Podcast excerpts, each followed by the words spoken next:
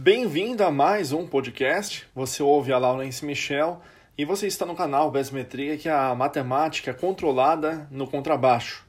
Aqui nesse podcast você vai entender as diferenças de muitos que têm dúvida em relação a quando vão comprar um contrabaixo, precisam de uma amplificação e aí para poder estudar fica na dúvida. Poxa, eu vou comprar uma interface de áudio, já que hoje em dia tudo é home studio, ou eu vou comprar um amplificador? Qual que é a diferença de um para o outro? Qual que é a vantagem? Qual que é a desvantagem de cada um? Eu vim aqui justamente ajudar você a entender essas diferenças e poder também, através dessas diferenças, escolher aquilo que você tem de melhor. Saiba que justamente um tem um pouco a ver com relação ao outro, mas na verdade o que você precisa ver é aquilo que você de fato precisa. Vamos começar com a interface de acordo com o número 1, ok? A interface de áudio é muito importante você saber escolher se você vai querer com a taxa de resolução de 16 bits ou de 24 bits. É claro que nós devemos saber que uma taxa de resolução de 16 bits ela vai ter um pouco menos de qualidade em relação ao áudio do que de 24 bits. Mas de verdade, se você não conhece, é melhor você comprar de 16 bits, porque a diferença pode pesar um pouco mais no seu bolso. E você vai ver que no final das contas, com o tempo, o seu próprio ouvido vai começar a pedir uma outra interface melhor. É, a interface de áudio você vai precisar realmente ter um computador, ou um notebook, ou um Mac, para você poder ligar essa sua interface de áudio no próprio computador ou PC, como eu já havia dito, e também ligar o seu contrabaixo na interface de áudio certo? Então, na verdade, para quem trabalha em home studio ou em estúdio, a melhor opção, de fato, vai ser ter uma interface de áudio, levando em consideração que a interface de áudio é necessária, além do computador, você ter um software de gravação. Então, você vai escolher, o pessoal chama de DAW, D de dado, A de amor e W de Wilson, uma DAW, certo? Essa DAW, que no caso é um software de edição de áudio, você vai utilizar para fazer as suas gravações ou mesmo para você poder estudar. E levando também em consideração que não adianta só você também ter um computador, ou um notebook, ou um Mac, ter a interface de áudio e ter uma DAW, ou seja, o software. Você vai precisar também é, de fones de ouvido, caso você precise é, fazer as gravações para ter um monitoramento, ou seja, para você poder escutar o que você estiver tocando no seu contrabaixo. Mas você também pode estar utilizando das caixinhas, né?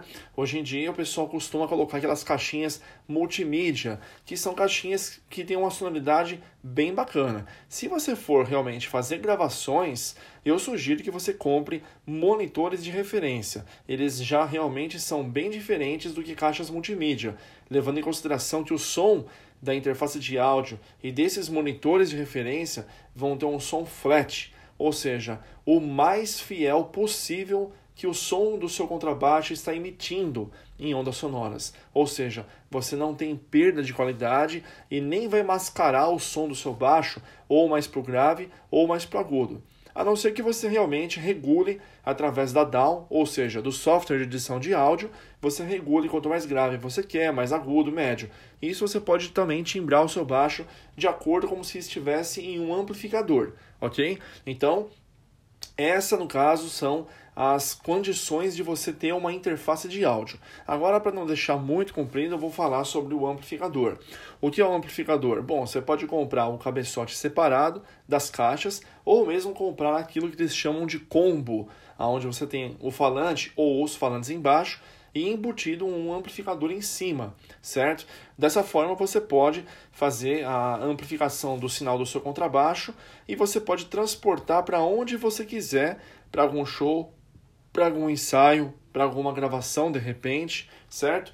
E aí você, no caso, tem aquela timbragem pré-determinada do amplificador de fábrica. Claro que existem os amplificadores de classe A, A e B e classe D. Eu já tenho, inclusive, no meu curso, que é o Besmetria, explicando sobre isso, e também no meu curso mais novo, que é o curso de setup completo para baixistas. Se você tiver interesse, você pode estar entrando em contato através das redes sociais ou me seguindo no Instagram, Laurence Michel Baixista, ou no meu canal do YouTube, Laurence Michel Bassiste.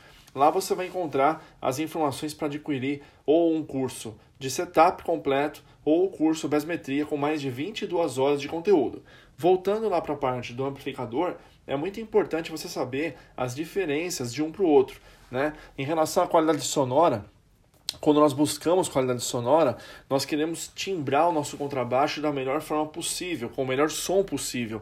E é assim, dependendo do amplificador que você tiver, se for muito simples, você vai, no caso, matar o som do seu baixo, porque ele vai mascarar as frequências reais do seu contrabaixo e ele vai simplesmente amplificar um som que não é o do seu contrabaixo.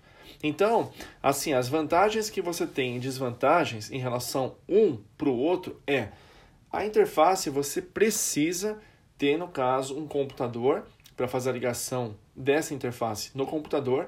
Precisa de uma interface de áudio ligada no computador com o software e com ou monitores de referência para ouvir o que você está tocando, ou fones de ouvido que também vão funcionar como monitores de referência de forma auricular, certo? A desvantagem dela, no caso, é você, se precisar ficar trans, é, transportando tudo isso, fica um pouco complicado. A não ser que você tenha, né, hoje em dia, aquelas interfaces de áudio que são interfaces é, portáteis, tipo uma Roland Go Mixer. Né? Você simplesmente conecta no celular e sai gravando, certo? E ela já tem a própria interface de áudio, que não dá para ser editada, mas o som real do seu baixo está sendo emitido nos fones de ouvido através desse mixer da Roland ou outras marcas. A desvantagem é que você realmente, se tiver que transportar tudo isso para cima e para baixo, é um pouco mais complicado ligar toda essa parafernália. A vantagem de você ter um amplificador é você justamente conseguir transportar esse amplificador em shows pequenos ou grandes, dependendo do que você precisar você também conseguir ter as gravações em algum estúdio, desde que o seu amplificador seja um amplificador com uma potência flat, ou seja, geralmente os de categoria D de dado. Esses vão, no caso, ter uma condição melhor de timbragem do seu baixo, sem puxar frequências para o grave ou mesmo para o agudo, ok? É muito importante vocês entenderem essa diferença de um para o outro, mas as desvantagens é que você, se não tiver um amplificador bom, bacana, com um falante bom, você vai estar tá perdendo a qualidade do som do seu baixo. Aqui fica mais uma dica de podcast do canal Besmetria e nós nos vemos, nos vemos então no próximo podcast.